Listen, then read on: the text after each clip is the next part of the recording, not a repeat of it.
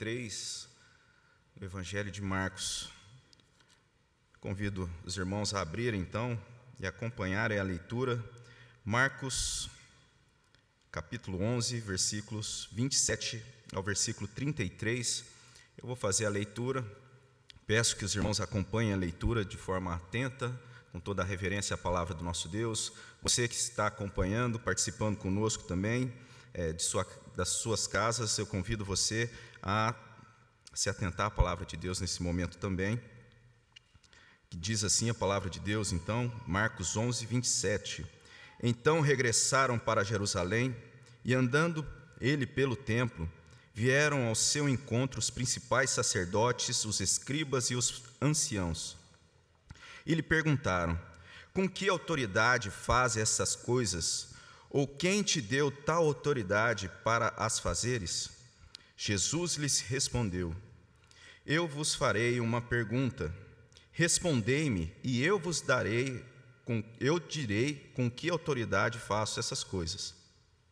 O batismo de João era do céu ou dos homens? Respondei. Eles discorriam entre si. Se o dissermos do céu, dirá: Então por que não acreditais? teis nele. Se, porém, dissermos dos homens, é de temer o povo, porque todos consideravam a João como profeta. Então responderam a Jesus: Não sabemos. E Jesus, por sua vez, lhes disse: Nem eu tampouco vos digo com que autoridade faço essas coisas. Vamos orar. Pai bondoso, nós te louvamos, agradecemos, ó Deus, como já oramos, ó Pai, nos achegando diante do Senhor, confiado na tua misericórdia e na tua graça. E nesse momento, ó Pai, pedimos, ó Deus, a tua ação poderosa nas nossas vidas, a ação do teu Santo Espírito, ó Deus, agindo nos corações, ó Pai, de forma que a tua palavra, ó Deus, venha se fazer, ó Deus, é, clara, que ela venha, ó Deus, confrontar, ó Deus, que ela venha, ó Deus, consolar, ó Deus, que ela venha salvar para a honra e glória do teu próprio nome. Essa é a nossa oração em nome de Cristo Jesus. Amém. Aqui no capítulo 11, nós é, estamos diante de um relato de uma semana que se dá ali no domingo, início, quando a multidão, na chegada de Jesus em Jerusalém, está ali é, exaltando a Jesus, e depois, ah, em, seguida, em seguida, no outro dia, na segunda-feira, então, Jesus, ele, ele volta a Jerusalém e, caminhando com seus discípulos, passa por uma figueira, é, e ali, é, nessa figueira, então, não encontra fruto. Depois disso, eles caminham, vão até o templo, ali Jesus é, age de uma forma a purificar o templo, ele tem uma ação ali, como nós já meditamos, trazendo ensino, trazendo também uma relação com a, o fato da falta de frutos e como aquela ação baseada no religiosismo daquele, daquele povo e da, da forma como eles lidavam, a postura deles ali no templo, como era algo superficial até que, então, nesse dia, na terça-feira, eles, é, retornando a Jerusalém, passam novamente por aquela figueira, a figueira está seca. E isso nós vimos que se refere a essa é, consequência, então, dessa vida de aparência, aquela figueira, então, que até então mostrava uma aparência bela, vistosa, não dá fruto. A consequência que eles retornam e passam diante dessa figueira, ela se encontra é, não só improdutiva, mas seca. E nesse momento, então, nós vemos esse é, ensino de Jesus. Nesse momento aqui, assim como todos esses dias nos trazem, nesses relatos ali dessa semana, que seria uma, uma semana crucial, uma semana é, importante os ensinos de Jesus ali é, sendo trazido para esses discípulos e acredito que algo também que possa ser é, trazido para nós como algo importante, aqueles últimos momentos, ensinos profundos para a vida daqueles discípulos, ensinos também profundos para as nossas vidas. E o que nós temos aqui nesse trecho que a gente acabou de ler é um ensino quando Jesus ali confrontado, ele demonstra uma firmeza na verdade. E penso que isso é um aspecto importante para a vida daqueles discípulos, para que eles estivessem aprendendo a postura de Jesus diante daquele, eh, daquela afronta. Penso também algo importante para nós, diante é, das circunstâncias, em frente às perseguições e oposições, que assim como a palavra de Deus nos traz, nós também haveremos de passar, assim como aqueles discípulos haveriam de passar. O Evangelho de João, capítulo 15, versículo 20, Jesus diz: Lembrai-vos da palavra que eu vos disse, não é o servo maior do que o seu senhor? Se me perseguiram a mim, também perseguirão a vós outros. Se guardaram a minha palavra, também guardarão a vossa. Ou seja, a situação em que Jesus estava ali, de ser confrontado, de ser é, perseguido, haveria de também ser passado por um discípulo de Jesus. Então, nós vemos aí nesse momento, nesse exemplo de Jesus, ah, alguns ensinos que creio que podem trazer para nós também ensino profundo para a nossa vida, quando Jesus lidar ali com essa situação, Jesus combate firmado na verdade, e ele promove ali uma sólida defesa. Nós vemos também que Jesus ali traz uma pergunta correta, honesta para a vida daqueles que estavam ali confrontando. Nós vemos também por parte de Jesus uma persuasão objetiva. Então, nesse primeiro momento, uma sólida defesa ali sendo elaborada por Jesus diante dos discípulos, trazendo ensino para as nossas vidas.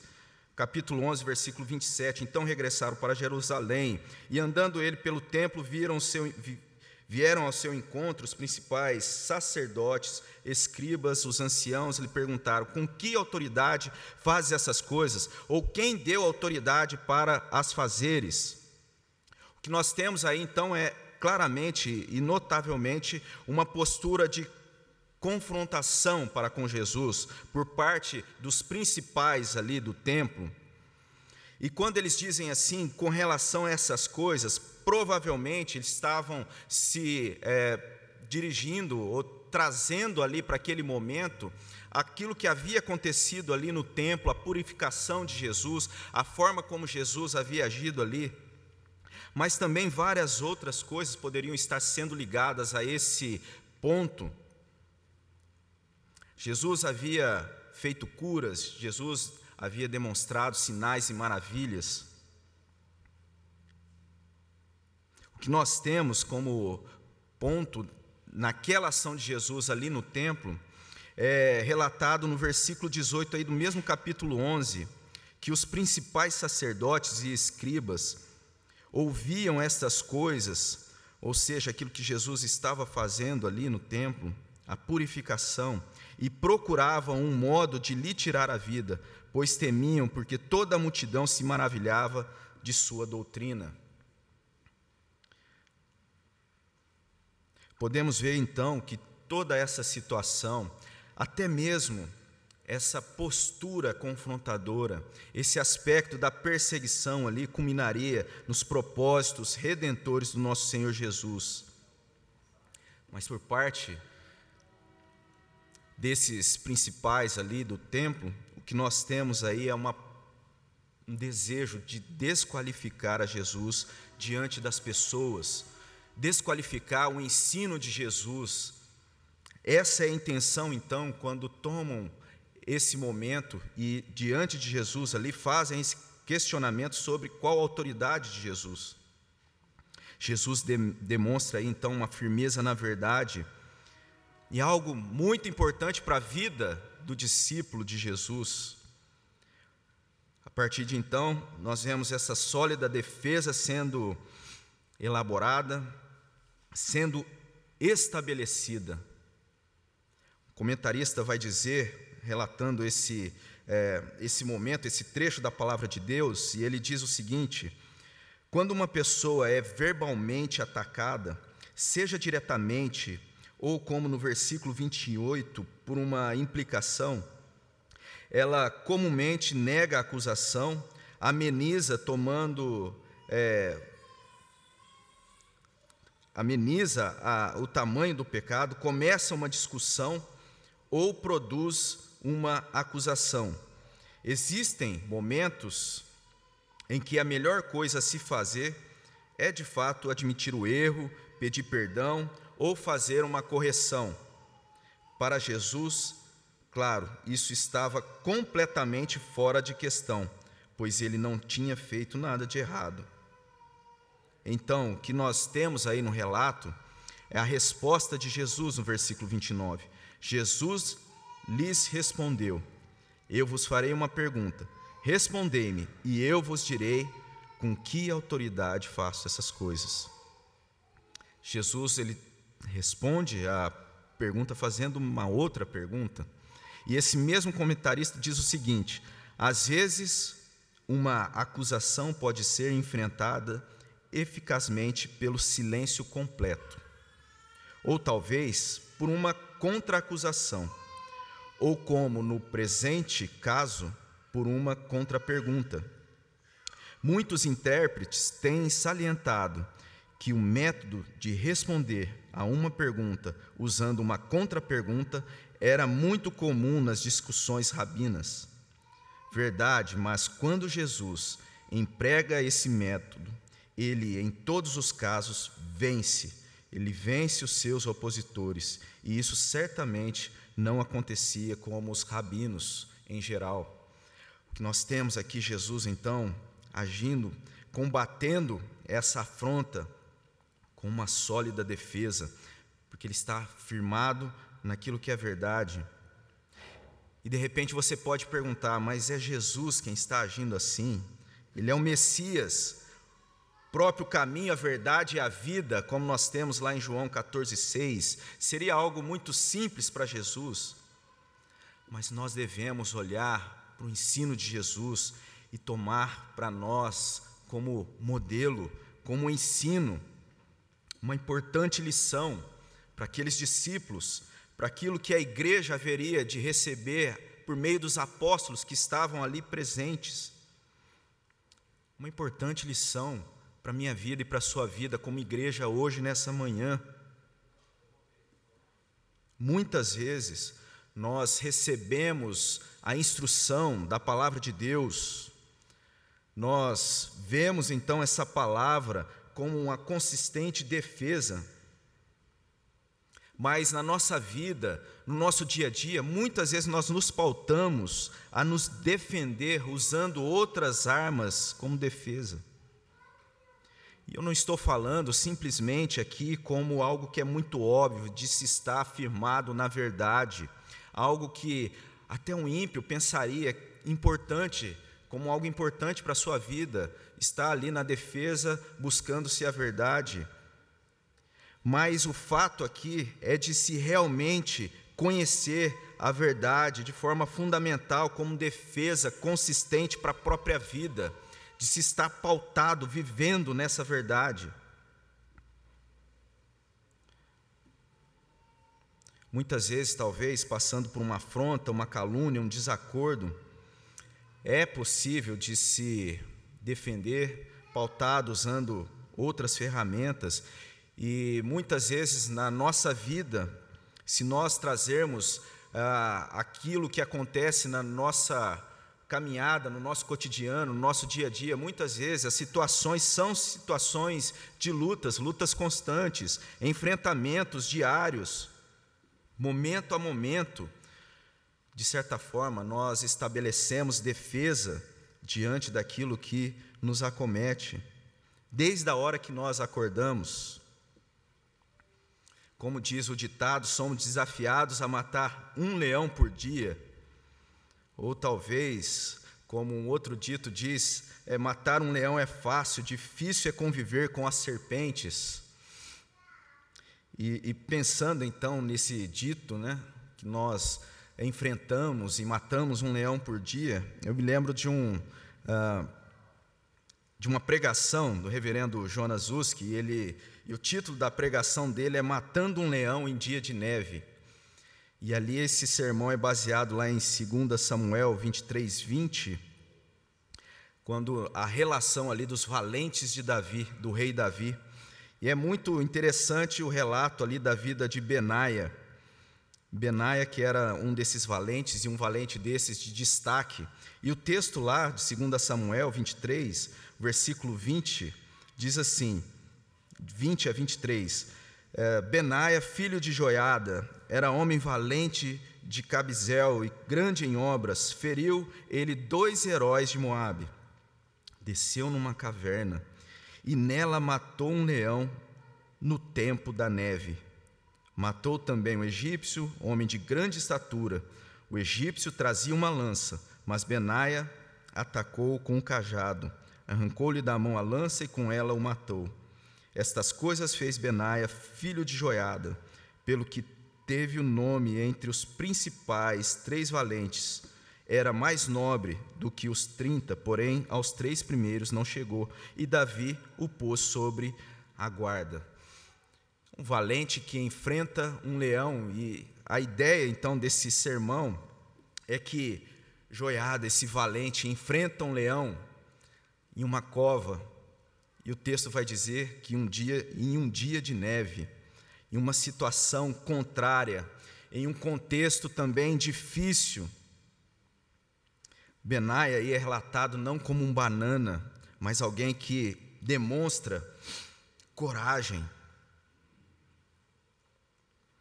Nós, a última semana, passamos aí uma onda de frio, talvez até né, pela manhã para a gente levantar, já dá um pouco de trabalho, mas o texto aqui diz que esse valente, então, enfrenta a situação com coragem, um leão em tempo de neve. Mas que isso tudo tem a ver, então, com essa defesa de Jesus ali, com essa defesa consistente, é que para nós enfrentarmos os nossos embates em uma defesa consistente, firmado na verdade, é necessário coragem de estabelecer, então, em cima da verdade, de forma consistente.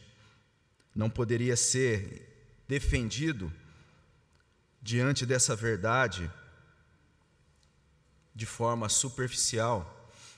Jesus traz algo profundo, um embate para um patamar de verdade, exigindo coragem Assim, muitas vezes é preciso também de coragem para nós enfrentarmos os nossos leões diários.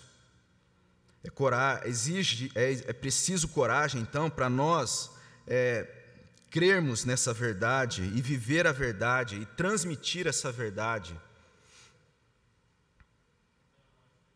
E muitas vezes esses embates, eles não acontecem em momentos tranquilos em ambientes de fácil condição para nós, muitas vezes os embates, assim como aqui no caso de Benaia, uma caverna, um dia de frio, uma situação adversa, muitas vezes nós precisamos combater as nossas adversidades em situações assim. Mas assim como Benaia, precisou combater esse leão e de repente naquela situação, olhando no olho, nós também precisamos enfrentar os nossos embates, uma defesa consistente, olho no olho. Quantas situações e problemas poderiam ser resolvidos com uma posição, uma defesa consistente, de olho no olho, com coragem. Jesus demonstra isso nesse ponto, uma defesa consistente. Mas Jesus não faz isso aqui de forma rancorosa. Ele promove sim um contra-ataque daquilo que estava acontecendo, da forma como a postura desses principais estavam agindo ali. Mas ele faz isso com uma pergunta correta uma pergunta correta e honesta para aqueles que se levantavam ali. para atacá-lo, para acusá-lo. Versículo 20, 30 diz assim: O batismo de João, pergunta de Jesus: O batismo de João era do céu ou dos homens? Respondei. A pergunta que Jesus faz é uma pergunta direta e exigia um posicionamento simples da parte desses principais, então, ali do templo. Mas a resposta simples a essa pergunta teria consequências profundas. Eles haveriam de admitir se realmente estavam ali é, querendo conhecer mais ou se realmente estavam afrontando a Jesus. E Jesus aqui, a partir desse momento, ele traz aquilo que está sendo discutido ali para o centro da questão, para o problema. A pergunta é correta, a pergunta é uma pergunta direta, profunda. Deixa-se de discutir então as molduras e passa a se discutir ali naquele momento a imagem desse quadro. João Batista havia desenvolvido um ministério ali, é, um ministério que proclamava a vinda do reino, antecedia Jesus Cristo e a sua obra. João Batista era aquele antecedor de Jesus. A pergunta aí, batismo, seria algo simplesmente de homens, anunciando um novo método de sucesso, de se alcançar ali por meio daquele ritual das águas, uma, uma situação favorável para a vida de cada uma daquelas pessoas? Ou de fato seria algo de Deus para a vida daquele que crê? O batismo era algo de homens ou de Deus? O batismo de João seria uma nova técnica, coach para se alcançar o sucesso, ou um sinal do céu, da aliança de Deus para com o seu povo? Diante dessa centralidade, desse enquadro que Jesus traz para aquela discussão, ou eles se admitiam incrédulos, ou assumiriam a postura mais nobre de se prostrar diante da verdade reconhecendo não apenas o batismo de João Batista do céu, mas, por consequência, o próprio Jesus como Cristo enviado. Em certa medida, uma pergunta profunda como essa, em muitos momentos se aplica a várias situações para a nossa vida. Em muitos momentos, em muitas questões que nos acomete, nós devemos fazer uma pergunta correta para que a situação fique evidente no nosso coração, se aquilo que está sendo enfrentado está ligado a uma categoria simplesmente materialista, existencialista, habitual, corriqueira do dia a dia, ou é algo que está ligado a ser enfrentado, a ser embatido, combatido, assumindo-se o governo de Cristo e a palavra de Deus como verdade, Jesus como Messias, Jesus como aquele Salvador. Tem uma letra de uma música que estava meditando esses dias e ele faz ali na letra uma, várias perguntas, tantas coisas para vencer, tantas coisas para se esquecer, não há força para lutar, falta coragem para encarar. Quem vai ouvir? A minha voz? Quem vai enxugar as minhas lágrimas? Quem? Uma pergunta profunda, uma pergunta correta e central, que muitas vezes nós devemos fazer diante das situações que nos cercam, situações, enfrentamentos. Uma pergunta que de forma mais direta se refere a Jesus como resposta.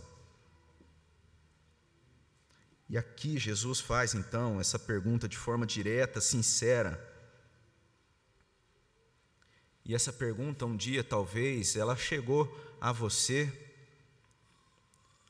Um dia ela foi uma pergunta recebida por nós em um momento da vida, uma pergunta correta. Se Jesus é de fato o Senhor da sua vida.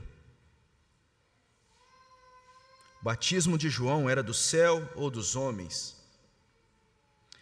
Essa pergunta, então, que se refere à palavra de Deus, Quem é Deus na sua vida? Quem é Jesus para a sua vida? A palavra que muitas vezes nos reunimos num momento como esse para meditarmos nela é algo de Deus ou de homens? Nós estamos aqui nesse momento, nessa manhã, cumprindo uma cerimônia para sairmos daqui, quem sabe, nos sentindo melhor ou estamos aqui nesse momento adorando o Deus vivo, que se revela na Sua palavra, que se relaciona com nós. Nós temos diante de nós um livro com boas histórias. Nós estamos aqui diante da palavra de Deus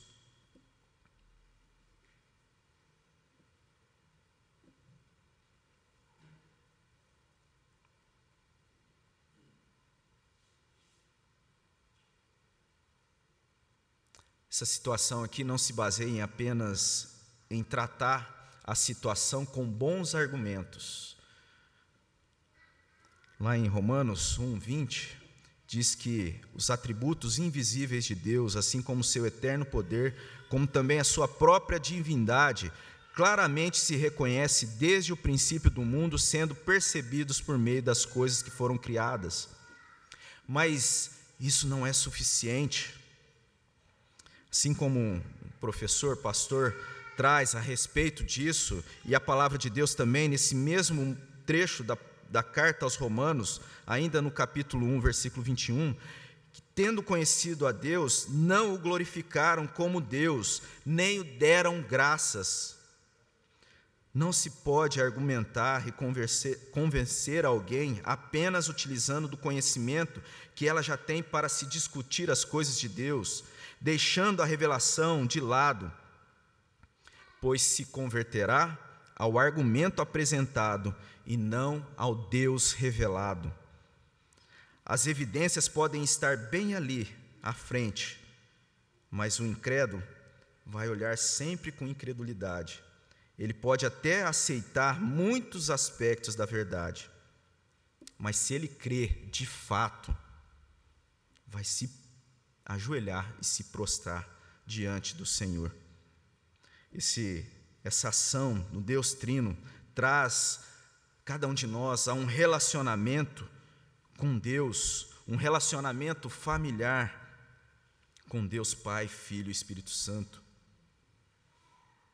Diante das situações, então, que se levantam, dos embates, aqui como acontece Jesus traz isso para o centro da questão. Às vezes nós perdemos muito tempo e energia em debates intermináveis, sendo que poderíamos simplesmente tratar disso de uma forma resoluta, trazendo a questão para algo central, fazendo a pergunta, a questão, a pergunta correta: quem é o Senhor? dessa situação? Quem governa sobre todas as coisas? Estamos à mercê das circunstâncias ou de um Deus que nos ama e se relaciona conosco? O batismo de João era de Deus ou dos homens? E toda essa resposta, então, está direcionada, está centrada ao único Deus, Senhor do céu e da terra.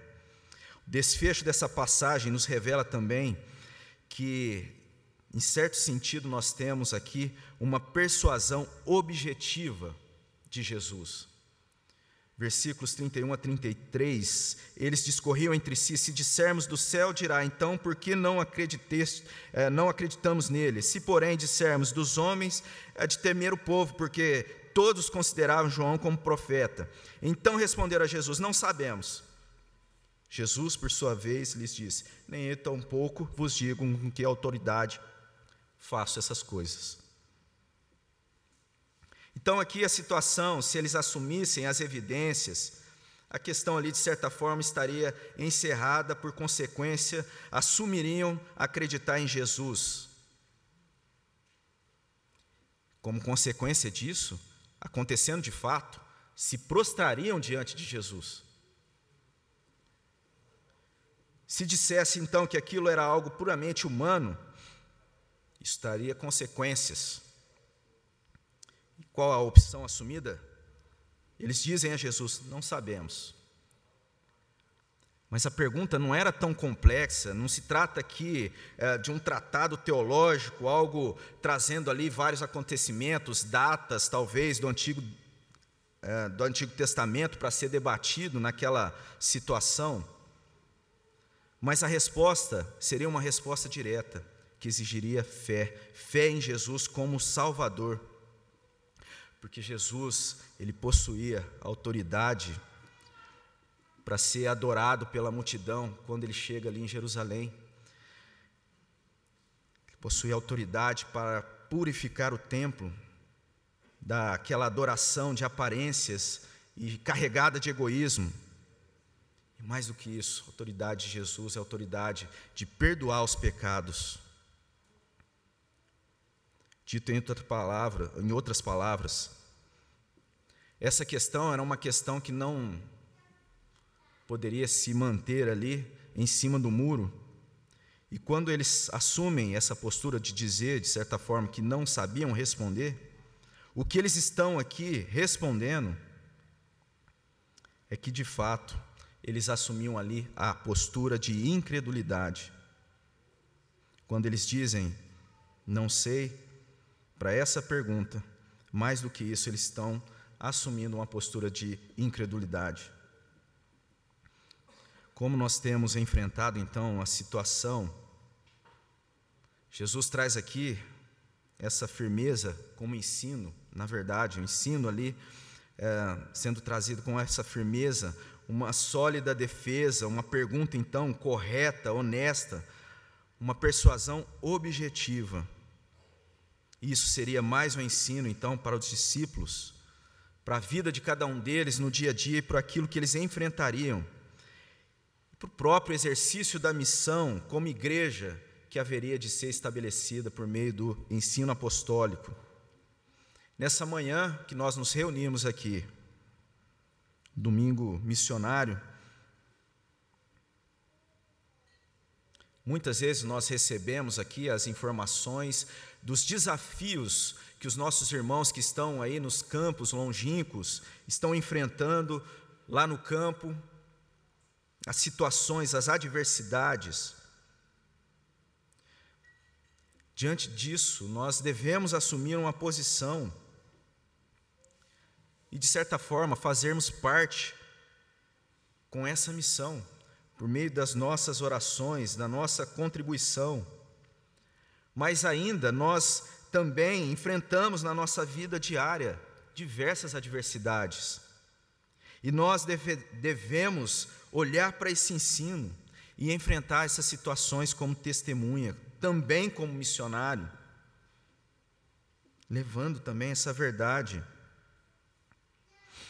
de uma forma a se estabelecer uma sólida defesa, com coragem, com verdade, enfrentando os leões das adversidades, trazendo para situações uma pergunta correta, honesta e central se elas são realmente, de fato, encaradas, tendo aí a fé em Deus como Senhor, Jesus como Senhor e Salvador.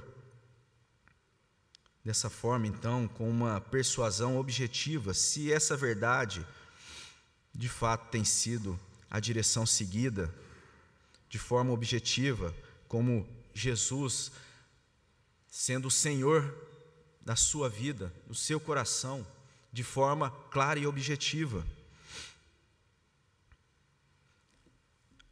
Em Jesus está essa verdade, porque foi conquistada por Ele a possibilidade então de nós agirmos dessa forma, de nós termos em Jesus então essa possibilidade de enfrentarmos esses embates, assim sendo orientados nessa caminhada na nossa vida. A missão da igreja, ela não é desenvolvida na capacidade instável do discípulo, mas na vontade objetiva do nosso Senhor e Salvador Jesus Cristo. Mas antes de se estabelecer isso de forma externa, é importante de no nosso próprio coração nós fazermos isso, esse exercício. Nosso nossa defesa contra muitas vezes aquilo que nós enfrentamos lá no nosso íntimo.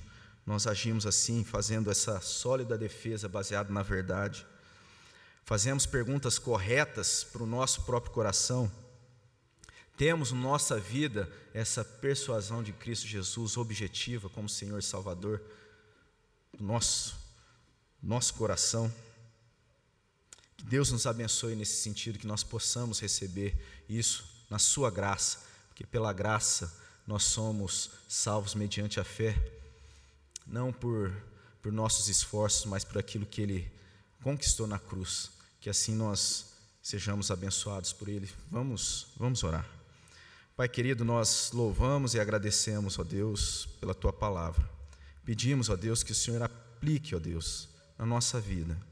Que possamos, ó Deus, dia a dia, ó Pai, vivermos essa verdade, ó Deus possamos, ó Pai, agirmos com essa postura, com esse ensino, ó Deus, uma sólida defesa diante dos embates, ó Pai, daquilo que nos acomete e muitas vezes, ó Deus, daquilo que acontece no nosso íntimo, no nosso coração. Que façamos, ó Deus, perguntas corretas e centrais, ó Deus, a respeito daquilo que o Senhor é no nosso coração, na nossa vida de formas a, assumirmos, ó Deus, objetivamente, ó Deus, o Senhor como Senhor e Salvador das nossas vidas, para honra e glória do Teu próprio nome. Nós oramos e agradecemos. Amém.